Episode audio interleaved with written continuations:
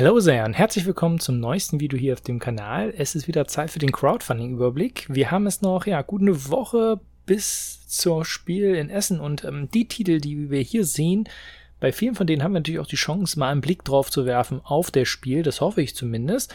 Es sind fünf Titel, ähm, ein sehr bekannter, und mit dem wollen wir auch gleich anfangen, ist Tainted Grail Kings of Ruin.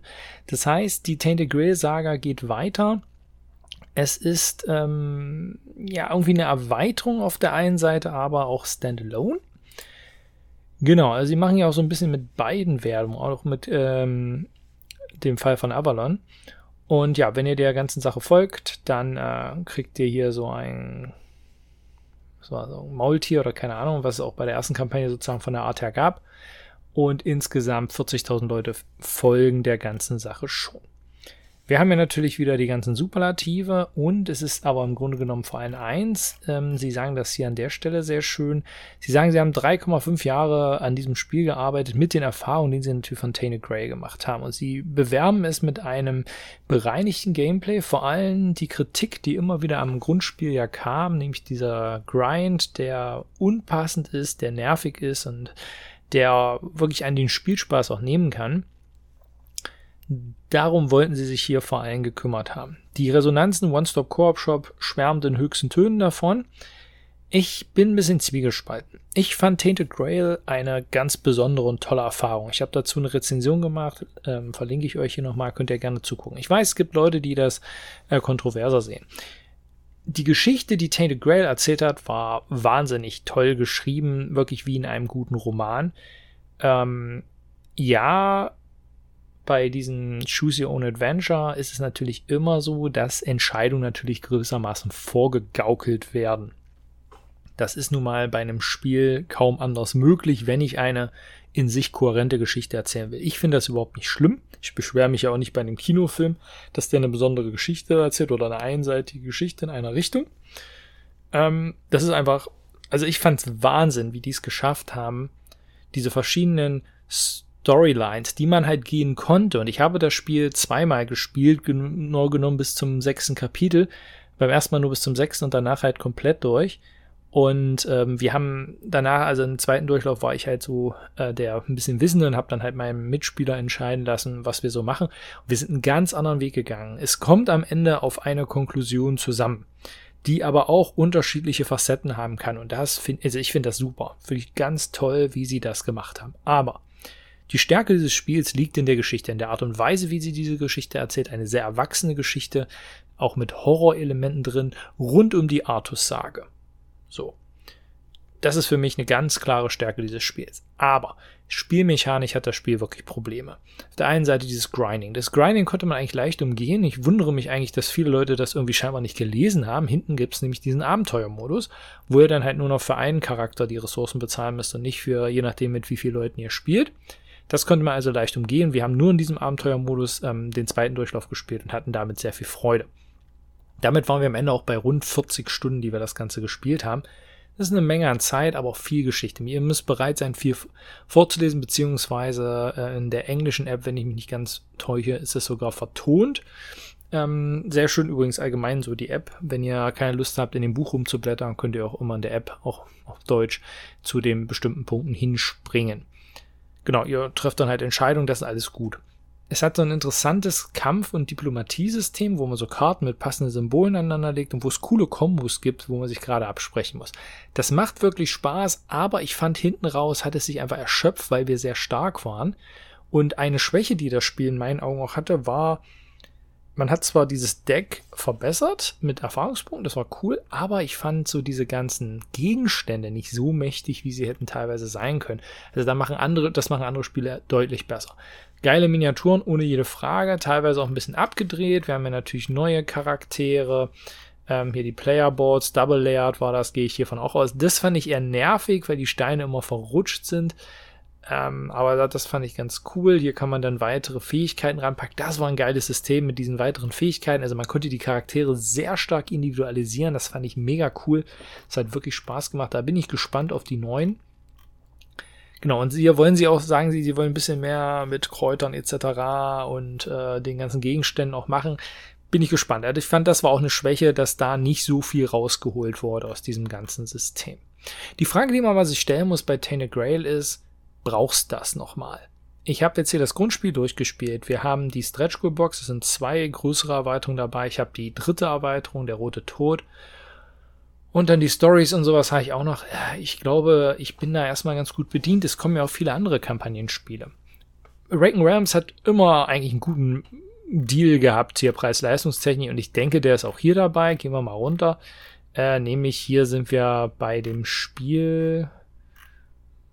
Hm, das habe ich, glaube ich, irgendwie drüber gescrollt. Wir sind bei 99 Dollar jedenfalls für diese 2.0 Edition, die sie ja haben.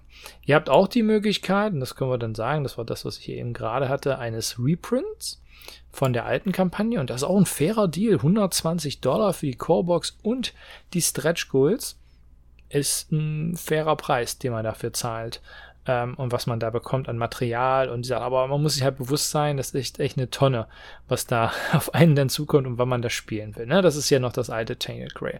Bei der neuen Variante sind auch die Miniere, die werden dann hier äh, zwischen den Karten platziert um auch dort diesen Grind ein bisschen wegzunehmen. Genau. Ähm, und dann interessant, finde ich, für 8 Dollar ein Upgrade, äh, Update-Pack, so. Ähm, braucht man nicht, wenn man jetzt nur die zweite Edition nimmt. Und hier werden einige Sachen, einige Karten werden erneuert. Hier habe ich auch schon die Kritik gehört, warum kam das nicht gleich mit den Erweiterungen, wenn sie das schon so länger wussten. Das ist sicherlich berechtigt. Ja, die Stretch Goals wurden jetzt auch teilweise später ausgeliefert wird seine Gründe haben letzten Endes. Ich finde es aber schön, dass angeboten wird, ja, 8 Dollar ist jetzt nicht die Welt. Wenn man sich sowieso die 2.0 Edition holt, hat man hier die Chance ranzukommen. Ich fände es schön, habe das aber noch nicht so gesehen, ob man so auch rankommt an dieser 8 Dollar Pledge, wenn man jetzt nur das Basis sperrt und sagt, die 2.0 Edition will ich, also das Avalon 2.0 will ich eigentlich so per se nicht haben. Genau, also hier seht ihr, ne, 99 Dollar Grundspiel und die Stretch Goals, die dazukommen werden und halt, das ist dieses Follower-Gift, wenn ihr am Anfang dabei seid oder ihr könnt es später für 8 Dollar dazu kaufen. Beim Versand steht bisher nur Single Wave. Ich empfehle euch ganz dringend, das hat vielen Leuten die Erfahrung mit Tainted Grey und anderen Raken Realm Teams, äh, Spielen, Entschuldigung, äh, kaputt gemacht äh, macht, wenn es die Möglichkeit gibt, Two-Wave-Shipping. So kriegt ihr die Sachen möglichst früh schon die ersten und müsst nicht ewig warten. Also manche Leute haben jetzt gleich zwei Jahre gewartet, nachdem andere schon das Grundspiel und so spielen konnten, wie ich jetzt, ähm, weil sie alles auf One-Wave gemacht haben. Die Differenz sind meist 10, 15, 20 Euro. Die sind wirklich wert, das Spiel vorher zu haben und ähm, ja, da hatten dann viele einfach keine Lust mehr auf das Spiel. Ja, also ich bin so ein bisschen hin und her gerissen, weil mir das Grundspiel halt eigentlich gut gefallen hat, aber ich halt nicht weiß, wann ich das alles spielen soll. Deshalb bin ich wahrscheinlich nicht mit dabei. Aber mal gucken. Ich werde mir die Kampagne dann noch genauer angucken, wenn sie denn gestartet ist. Ja, Temple of Horrors, wenn ich mich nicht ganz täusche, lief das schon mal. Ähm, und zwar bei GameFound. Die machen jetzt sozusagen ein Relaunch. Ein Spiel, das ist kooperativ und kompetitiv spielbar für ein bis vier Spieler. Hier sehen wir das so ein bisschen, äh, hat ein paar Besonderheiten. Also man kann es auf der einen Seite One-Shot und als Kampagne spielen, modulares Board, Exploration spielt einen ganz wichtigen Aspekt in diesem Spiel, aber auch natürlich Kämpfe. Wir haben dieses Mauersystem. Die Mauern sind nicht nur grafischer Natur, sondern sind auch relevant für die Bemessung der Sichtlinie. Kennen wir auch aus anderen Spielen. Die Mauern sind aber, wenn ich mich nicht ganz täusche vom letzten Mal, auch nicht mit dabei im Grundspiel, was für 99 Dollar ähm, gelistet war.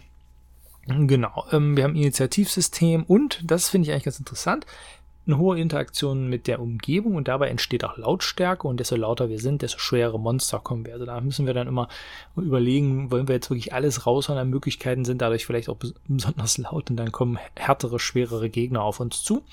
Das finde ich tendenziell interessant, aber hier muss ich auch sagen, an der Fülle an Spielen, die es einfach gerade in diesem Bereich gibt, sehe ich jetzt nicht so viel, dass mich hier so umhaut, dass ich sagen muss, hier muss ich unbedingt einsteigen. Ich werde es mir aber auf das Spiel mal angucken, ähm, was es bietet.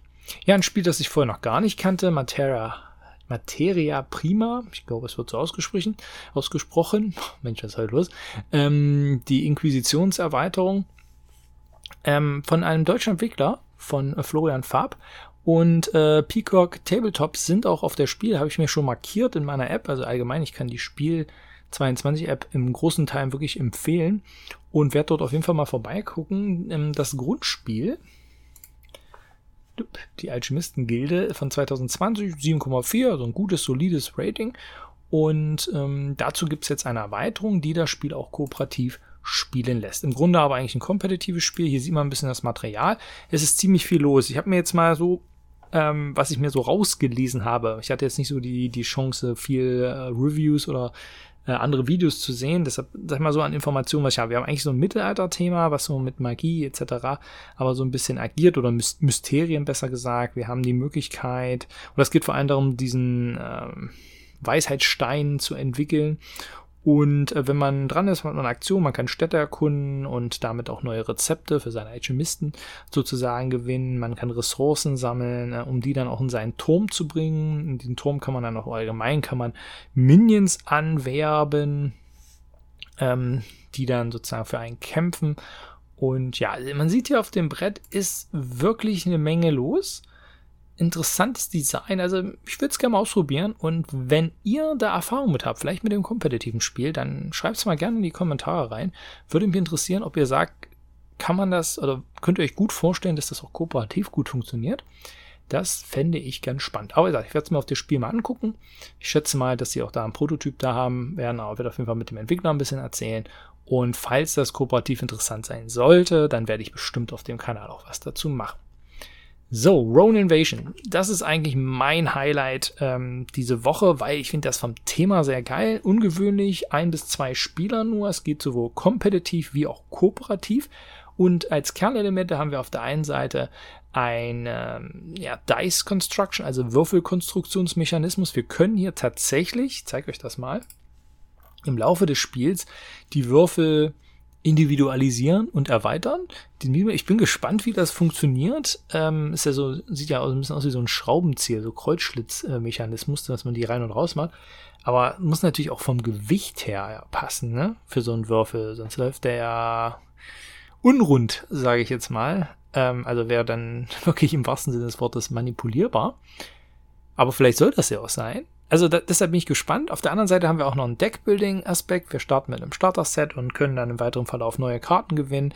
Über die Würfel, die wir würfeln, gewinnen wir äh, Ressourcen. Die sind aber auch limitiert. Und damit können wir dann Fähigkeiten äh, uns äh, erarbeiten, beziehungsweise auch Feinde angreifen. Wir müssen halt auch so ein Ressourcenmanagement, so verstehe ich das zumindest, mit bedienen, ähm, dass wir gucken müssen, weil wir ja nicht so viele Ressourcen tragen können, wann setzen wir die wie ein. Kompetitiv spielen zwei Fraktionen jeweils gegeneinander, kooperativ spielt man zusammen gegen einen übergeordneten Feind, also gegen irgendeinen Invasoren, schätze ich mal. Genau, finde ich interessant, äh, habe ich in Essen schon fett markiert, werde ich mir dort angucken. Und hier wichtiger Hinweis für euch, kommt grundsätzlich erstmal auf Englisch, aber in der Spieleschmiede ist es auch schon gelistet und es klingt sehr wahrscheinlich, dass es dort kommt. Also auch freut euch drauf, wenn ihr das Spiel auf Deutsch haben wollt, dann gibt es da wahrscheinlich gute Chancen zu. Ja, der letzte Titel diese Woche, ein kleineres Spiel, Mind Your Business. Das finde ich aber ganz niedlich. Solo, kooperativ wie kompetitiv. Wir haben eine zufällig erstellte Karte. Und wir spielen vor allem ein paar süße Gnome hier mit diesen Holzmiebeln. Aber wir haben so eine zufällig erstellte Karte und im Grunde genommen geht es darum, so puzzelartig Aktionen durchzuführen, um das Spielfeld so zu manipulieren, dass wir Ressourcenketten bilden können ja, damit man die dann möglichst mit nur einer Aktion aufnehmen kann, also möglichst effektiv die Ressourcen schürfen kann und unser Business aufbauen können. Dabei können wir ähm, Gelände teils tauschen, wir können sie drehen und äh, wir können neue halt aufdecken. Klingt sehr spannend. Ich kann mir auch gut das im kompetitiven Bereich vorstellen. Ich glaube, da kann man sich sehr schön ärgern, wenn man da gegenseitig die Ressourcenschlangen zerstört. Zusätzlich kommt dazu, ich weiß nicht, ob das in allen Spielmodi der Fall ist, aber auf jeden Fall im kooperativen Modus, ein Goblin, der immer wieder die gebildeten Ketten zerstört und dummerweise auch noch die Gnome essen will. Also vor dem muss man sich äh, schützen und wenn einer der Gnome gegessen wird, ist das Spiel auf jeden Fall schon mal vorbei.